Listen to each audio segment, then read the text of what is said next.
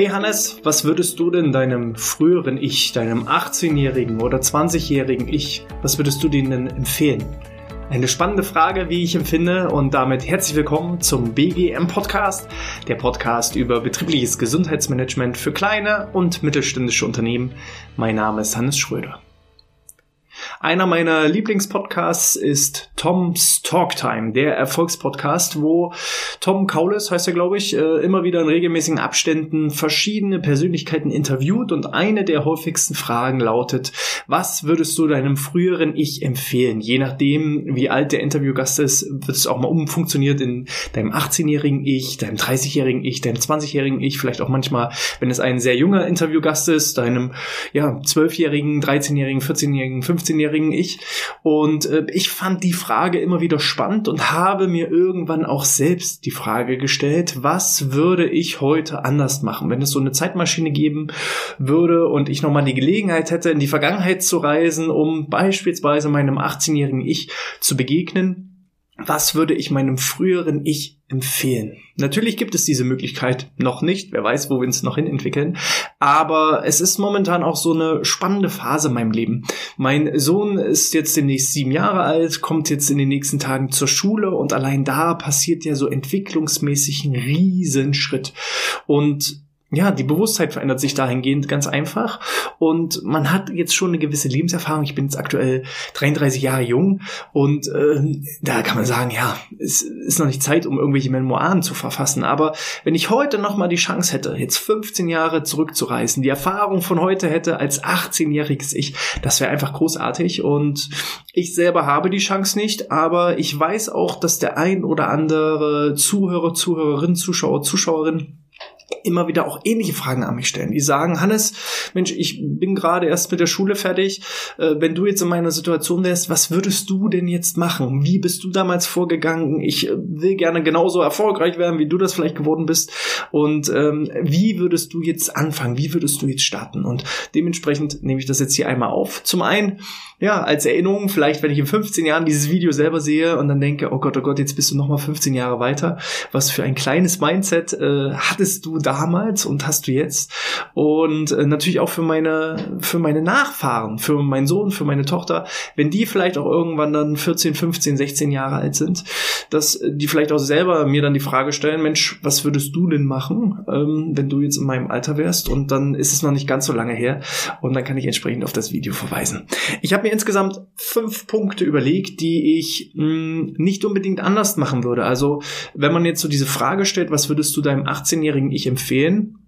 Heißt das ja nicht automatisch, ja, erzähl doch mal, was hast du alles falsch gemacht, was würdest du anders machen, sondern es ist immer so ein, ja, so eine gewisse Balance zwischen, wenn ich jetzt nochmal die Chance hätte, mit meinem Wissen von heute damals nochmal anzufangen, hätte ich vielleicht Dinge früher gestartet, anders gestartet, aber nicht pauschal, ich ähm, habe alles falsch oder richtig gemacht. So, also es ist immer so ein guter Mix aus äh, vielleicht auch Fehlern, die man gemacht hat, als auch Dinge, die man heutzutage anders machen würde, als vielleicht auch Dinge, die man absolut richtig gemacht hat und wo man sagt, ähm, ja, mach davon mehr und dann bist du genau auf dem richtigen Weg. Da habe ich mir fünf Punkte überlegt und Kategorie Nummer eins ist, lerne die richtigen Dinge als ich so, ja, die Entscheidung ist gefallen in der neunten Klasse, da müsste ich so 14, 15 gewesen sein. Da habe ich für mich die Entscheidung getroffen, ich möchte etwas mit Sport machen, mit Bewegung machen, das ist mein großes Hobby, meine große Leidenschaft und ich möchte auch dabei Menschen helfen. Und wie das dann damals so ist, äh, in der neunten Klasse ging man zur Berufsberatung vom Jobcenter oder der Agentur für Arbeit und hat mit seinem Berufsberater gesprochen. Und damals, als ich äh, im Bereich Fitness und Gesundheit anfangen wollte, gab es ganz neu die Ausbildung zum Sport- und Fitnesskaufmann. Und ich halt in der neunten Klasse mit äh, besten Weg und besten Zeugnis in Richtung ähm, ja, Realschulabschluss, erweiterte Realschulabschluss. Und mein Berufsberater hat damals gesagt, naja, hier in unserem Landkreis gab es im vergangenen Jahr genau einen einzigen Auszubildenden in diesem Ausbildungsberuf. Und wenn Sie dann, wenn Sie fertig sind, auch gerne diesen Ausbildungsberuf ausüben müssen, und ausüben wollen, dann müssten sie mindestens Abitur haben, sonst haben sie gar keine Chance gegen alle anderen Bewerberinnen und Bewerber. Das waren so grob seine Aussagen. Und ähm, an diesem Nachmittag, als ich da bei diesem Berufsberater saß, habe ich für mich die Entscheidung getroffen, okay, wenn das also notwendig ist, um mein Ziel zu erreichen, Sport- und Fitnesskaufmann zu werden, dann äh, ja schiebe ich halt einfach noch das Abitur hinterher und habe halt dann nach meinem Realschulabschluss nochmal drei Jahre lang Abitur Fachrichtung Wirtschaft gemacht. Es hat dann auch geklappt. Ich habe tatsächlich einen Ausbildungsberuf als Sport- und Fitnesskaufmann äh, begonnen, exakt vier Wochen. Dann habe ich es abgebrochen und habe das Ganze umgewandelt in ein duales Studium im Bereich der Fitnessökonomie, weil das gab es damals auch. Das wusste ich aber nicht, dass es das gab. Und ähm, jetzt rückblickend betrachtet mit dem Wissen, Know-how und mit der Überzeugungskraft von heute bin ich der festen Meinung, nein, ich hätte auch einen Ausbildungsberuf bekommen ohne Abitur. Also in dem Sinne, mm, nur weil jemand der Meinung ist, du brauchst unbedingt Abitur oder Studium oder irgendwas anderes, um einen Job zu bekommen. Ich bin heute der festen Überzeugung, du wirst nicht genommen wegen des besten Zeugnisses. Du wirst nicht genommen wegen, ja, deinem Studium oder deiner Ausbildung, sondern es ist eher so nach dem Motto verkaufen statt bewerben. Also, wenn ich heutzutage einen Job suchen müsste, und das ist zum Beispiel auch eine Empfehlung, die ich an ganz viele ausgebe, die sagen, Hannes, ich habe jetzt hier ein Masterstudium im Bereich des betrieblichen Gesundheitsmanagements, aber ich finde keinen Job. Was soll ich denn machen? Dann frage ich häufig, ja, was hast du denn schon gemacht? Ja, ich habe irgendwie 60 Bewerbungen verschickt. Und dann habe ich nachgefragt, ja, hast du denn auch mal die Firma angerufen? Nein, habe ich nicht. Und das ist genau der Punkt. Ähm, ich habe irgendwann in meinem Leben gelernt, ich muss mich verkaufen, statt mich zu bewerben. Die besten Jobs, die werden gar nicht erst ausgeschrieben. Oder am besten, ich erwische den Job, bevor ich mich mit allen anderen konkurrieren muss.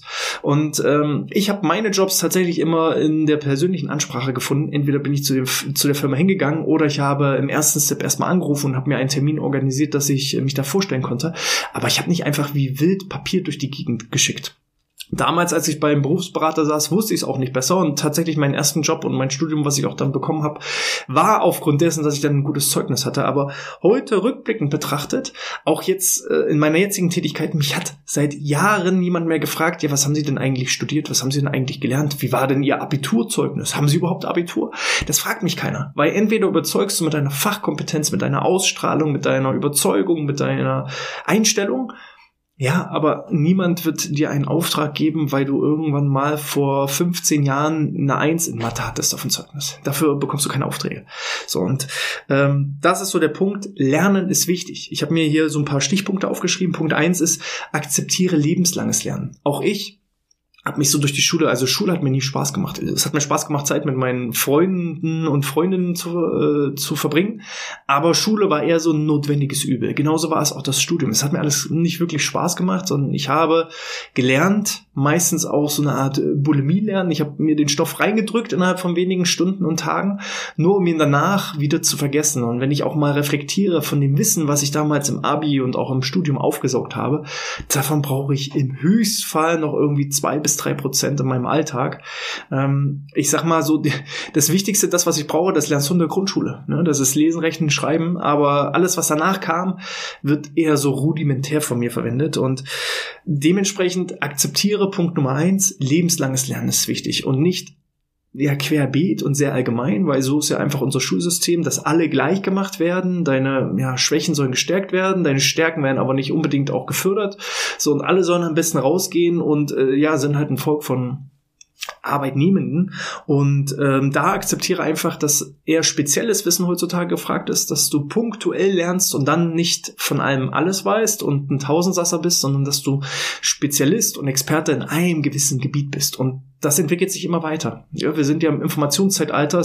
Ich glaube, das Wissen verdoppelt sich so alle zwei bis vier Jahre, wenn ich mich da richtig erinnere. Das heißt, wenn du heute was lernst, dann kann das schon in drei, vier Jahren völlig irrelevant sein und dementsprechend musst du dich immer wieder weiterentwickeln. Rom wurde dabei nicht an einem Tag erbaut. Natürlich ist es wichtig, sein Abitur schnellstmöglich durchzuziehen. Natürlich ist es wichtig, sein Studium schnellstmöglich durchzuziehen. Das waren alles so Glaubenssätze, die ich damals hatte, bei meinem 18-jährigen Ich. Heute sage ich, das Wissen entwickelt sich weiter. Was du heute eben weißt, das ist übermorgen schon irrelevant. Das spielt schon gar keine Rolle mehr. Und Dementsprechend genieß auch gerne mal deine Schulzeit, genieß auch gerne mal deine Studienzeit, weil das ist eine Zeit, die kommt nie wieder. Und mh, mm, natürlich, punktuelles Wissen ist extrem wichtig, punktuelles Lernen ist extrem wichtig, aber man kann auch einfach mal manchmal mit einer drei oder vier auf irgendeinem Zeugnis zufrieden sein. Bei Rom wurde auch nicht an einem Tag gebaut. Nicht jeder kann Experte und Spezialist in, in allen Bereichen sein. Und ich in meinem Fall habe mir da immer extrem viel Druck gemacht in der Schule. Und da würde ich einfach meinem heutigen, meinem damaligen Ich würde ich einfach mal sagen, ey, du kannst auch mal manchmal alle fünf Grade sein lassen. Und wenn es dann halt mal bloß eine vier auf dem Zeugnis ist, so what? Es interessiert keinen mehr. In 15 Jahren fragt dich keiner mehr nach deinem Zeugnis. So, und das ist halt das Wissen von heute. Ja. Ähm, lies lieber gezielt die richtigen Bücher, hör die richtigen Podcasts, bilde dich wirklich punktuell gezielt weiter. Nicht ja, sinnloses Allgemeinwissen, sondern guck, dass du Spezialwissen in einem gewissen Bereich aufbaust. Das ist meine Empfehlung. Dazu muss nicht zwangsläufig ein Abitur notwendig sein. Dafür muss nicht zwangsläufig ein Studium notwendig sein. Wenn du Abitur oder Studium hast, dann genieß auch mal die Zeit. Das ist so Tipp Nummer eins. Ähm, die ein oder anderen Eltern von euch, die jetzt zuschalten, die werden wahrscheinlich denken, ei, ei, ei, das Video werde ich sicherlich nicht an meine Kinder weiter, weiter spielen. Ich persönlich sage, zu meinen Kindern, schaut euch das an. Das ist meine ehrliche und offene Meinung. Punkt Nummer zwei, den ich mitgebracht habe, ist, trau dich raus aus der Komfortzone. Ich habe halt dann erst Abi gemacht, ich habe halt dann erst studiert und ich glaube, ich bin mit 23 Jahren ausgezogen. Und meine Empfehlung wäre, zieh früher aus. Steh auf deinen eigenen Beinen, verdien dein eigenes Geld. Ähm, geh auch vielleicht mal ins Ausland, geh in fremde Städte, geh in fremde Kulturen.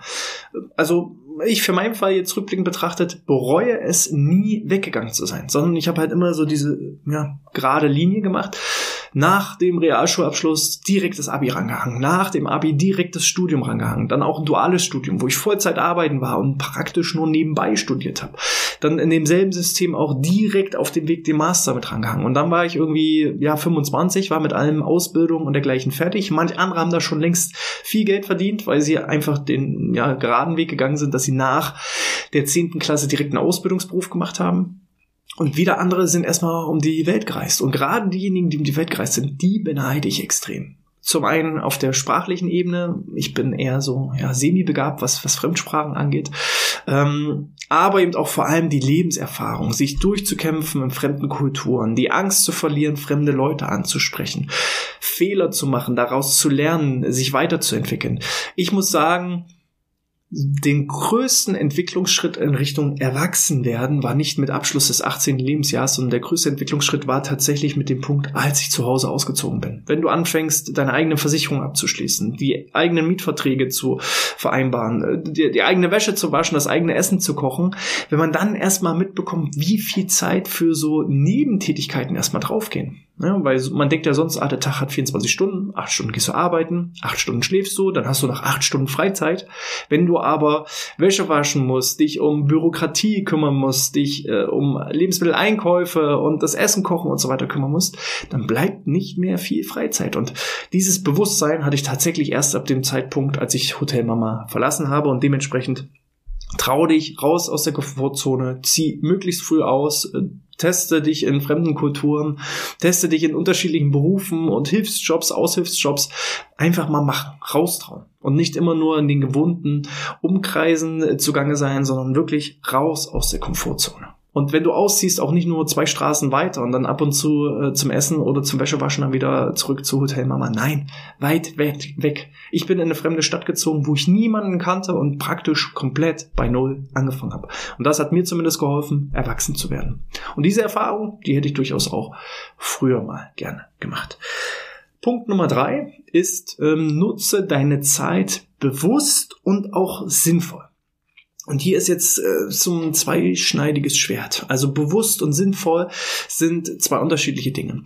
Ich kann meine Zeit sinnvoll nutzen, indem ich zum Beispiel sage, anstatt Computerspiele zu spielen, bilde ich mich weiter. Das wäre eine sinnvolle Nutzung der Zeit. Und das ist durchaus eine Empfehlung, die ich abgebe. Aber du darfst auch gerne mal Zeit mit der Spielekonsole verwenden, wenn du dich bewusst dafür entscheidest. Weil unser Körper agiert ja immer mit naja, agieren und reagieren oder regenerieren. Also ich kann einfach in Aktion treten, wenn ich jetzt sage, ich habe jetzt so eine Phase, wo ich extrem viel lerne, wo ich mich weiterentwickle, wo ich mich bilde. Das funktioniert. Wo ich mich verausgabe. Das funktioniert eine Zeit lang. Aber irgendwann braucht unser Geist, irgendwann braucht unser Körper auch mal Zeit, um sich zu erholen und zu regenerieren. Wo es auch mal völlig in Ordnung ist, einen Mittagsschlaf zu machen. Wo es völlig in Ordnung ist, auch mal, ja, sich mit einem Film berieseln zu lassen. Wo es völlig in Ordnung ist, vielleicht auch mal sinnlos irgendwelche Computerspiele zu spielen und Zeit zu verplempern. Aber dieses Verplempern sollte bewusst stattfinden. Und hier muss ich sagen, so als 18-Jähriger habe ich äh, Zeit viel zu viel unbewusst verplempert. Dass ich halt gesagt habe, ja, anstatt mich irgendwie zum Beispiel in Persönlichkeitsentwicklung weiterzuentwickeln, habe ich halt lieber dann irgendwelche Spiele gezockt. Und auch beim Zocken, Zocken ist nicht unbedingt schlecht. Ich habe mich vor kurzem mit jemandem unterhalten, der äh, hat jemanden eingestellt, der als Baggerfahrer einen 19-jährigen, 20-jährigen, der sonst immer nur am Computer den Bagger-Simulator gespielt hat. Und er hat gesagt, ey, der mit 20 Jahren kann der schon baggern wie jemand mit 10 Jahren Berufserfahrung. Der kannte sofort alle Hebel. Die wussten, die brauchten ihm gar nichts erklären. Einfach nur durch ein Computerspiel hat er sich das Baggern und wie sich so ein Bagger verhält komplett beigebracht.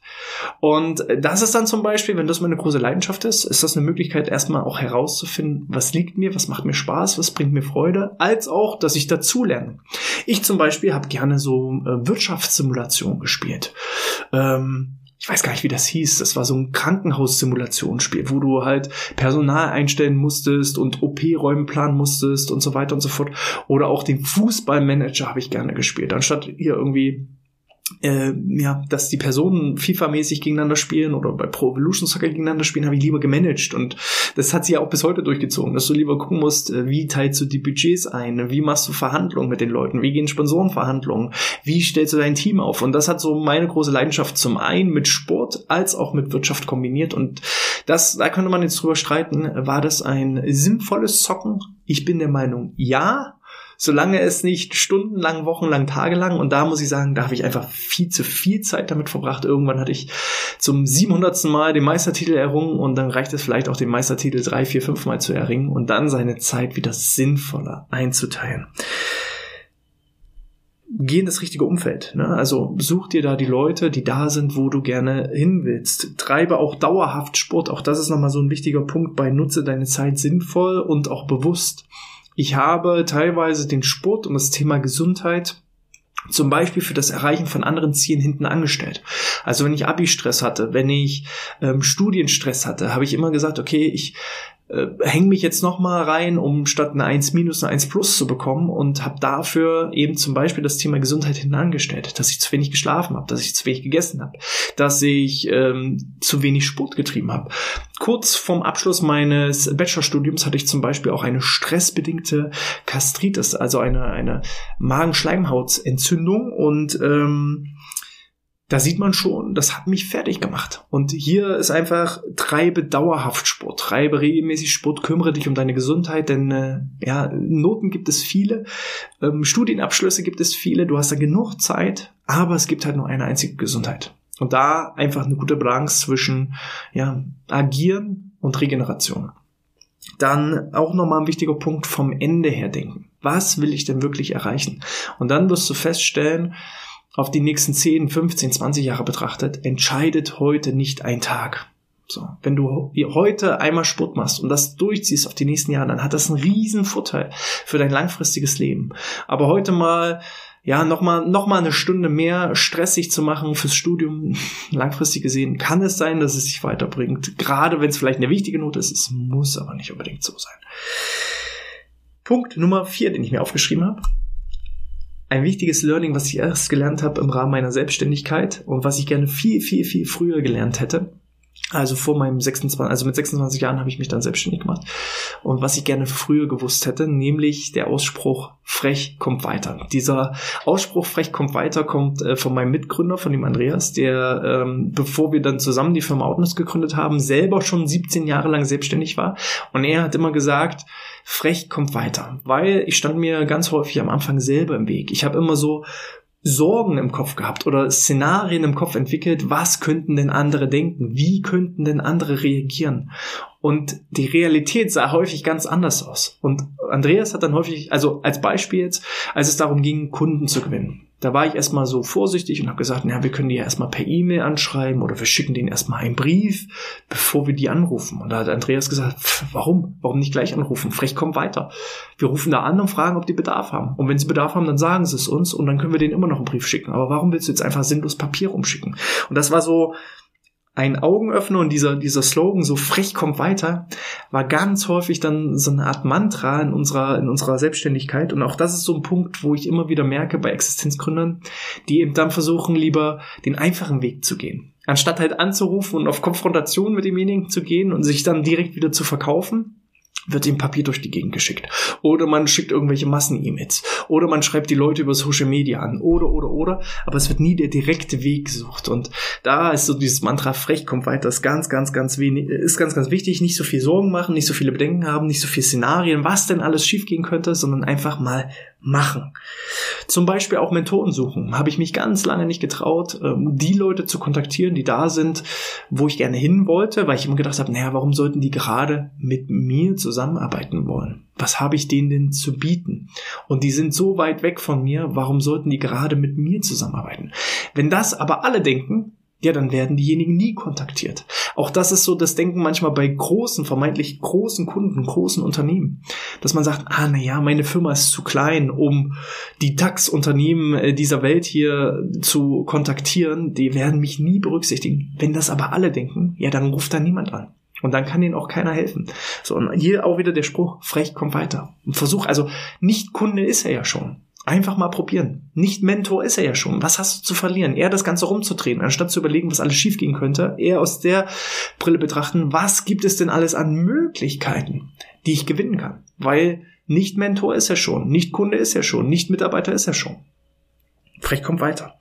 Ähm, akzeptiere auch da kein Nein. Hartnäckig bleiben. Nein heißt noch eine Information notwendig. Immer wieder dranbleiben. Nicht aufgeben. Vielleicht hat derjenige einen schlechten Tag erwischt, den ich kontaktiert habe. Okay, dann vielleicht in ein paar Wochen nochmal probieren. So, akzeptiere kein Nein. Wenn du etwas willst und durchziehst, dann schaffst du es auch, aus meiner Erfahrung. Ähm, dann auch nochmal der Punkt, ähm, auch ein Ratschlag ist ein Schlag. Das habe ich jetzt auch mit in dieser Kategorie frech kommt weiter einsortiert. Wenn du eben zum Beispiel den Wunsch hast, dich selbstständig zu machen, unterhalte dich mit Leuten, die selbstständig sind und nicht mit den Leuten, die nicht selbstständig sind. Weil die Leute, die nicht selbstständig sind, insbesondere aus deinem näheren Umfeld, Bruder, Schwester, Mama, Papa, Freunde, die mögen dich ja so, wie du bist. Und mm, man wird meistens unbequem, wenn man sich verändert. So, und wenn du ein Umfeld hast, was nur aus Arbeitnehmern besteht und da ist keiner selbstständig, dann wollen die natürlich auch gerne dich auf der Seite der Selbstständigen behalten. Und dann kommen solche Tipps wie, ja, das ist ja gefährlich und mach das nicht und was alles schiefgehen kann. Wenn du vorhast, keine Ahnung, dir ähm, eine Immobilie zu kaufen und diese zu vermieten, Unterhalte dich mit Leuten, die Immobilien haben und diese vermieten. Sonst kriegst du solche Tipps wie, ach du großer Gott, eine Immobilie und was ist, wenn die Zinsen steigen und was ist, wenn du Mietnomaden hast und was ist, wenn die nicht die Miete bezahlen und oder, oder, oder, oder. So, stell dann gerne die Gegenfrage, warst du schon mal selbstständig? Oder hattest du schon mal die Immobilie?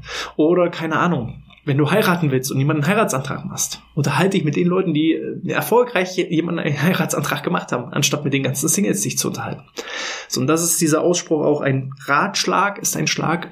Unterhalte dich mit den Leuten, die da sind, wo du gerne hin willst. Sprich sie an, such die Mentoren und erfahrungsgemäß, wir Menschen helfen gerne. Ich werde auch regelmäßig kontaktiert und die meisten kriegen von mir eine Antwort. Und gib deine Träume niemals auf. Ist auch noch so eine Randnotiz, die ich mir aufgeschrieben habe. Unterhalte dich mit denen, die da sind, wo du gerne hin willst. Such dir da die richtigen Leute und gib deine Träume nicht auf. Nur weil es vielleicht andere Leute aus seinem Umfeld nicht geschafft haben, heißt das nicht automatisch, dass du es nicht schaffen kannst. Frech kommt weiter. Fünfter und letzter Tipp ist ähm, nochmal ein wichtiger Punkt. Mach frühzeitig Fehler, um besser zu werden. Fang so früh an wie möglich Fehler zu machen. Bei mir, mein Beispiel ist das bezogen auf meine Selbstständigkeit. Hätte ich mich getraut, mit 18 mich selbstständig zu machen? Nein, wahrscheinlich nicht, weil ich so einen komischen Glaubenssatz im Kopf gehabt hätte, äh, so von wegen, ja, du bist viel zu jung. Ne? Erst muss ich das Abi machen, erst muss ich das Bachelorstudium machen, erst muss ich das Masterstudium machen. Dann habe ich mich erstmal nebenberuflich selbstständig gemacht. Und dann irgendwann habe ich mich getraut, mich voll in die Selbstständigkeit zu stürzen. Und rückblickend betrachtet heute, wir sind jetzt sieben Jahre am Markt, wenn ich gucke, was für ein Blödsinn und was für ein Scheiß wir gemacht haben am Anfang.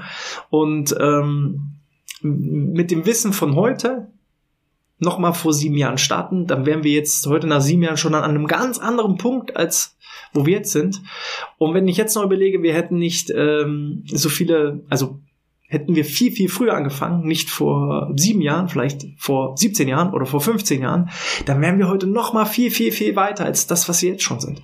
Und das ärgert mich. Und ähm, ja, von daher fang frühzeitig an, Fehler zu machen plane nicht so viel, überleg nicht so viel, mach dir nicht so viele Sorgen, sondern stürz dich einfach ins Abenteuer. Deswegen habe ich ja zum Beispiel bei meinen Büchern empfohlen das Buch Machen von den My Müsli Gründern. My Müsli ist inzwischen ein riesiger Konzern, beschäftigt mega viele Leute und die Gründer sind auch mega erfolgreich geworden.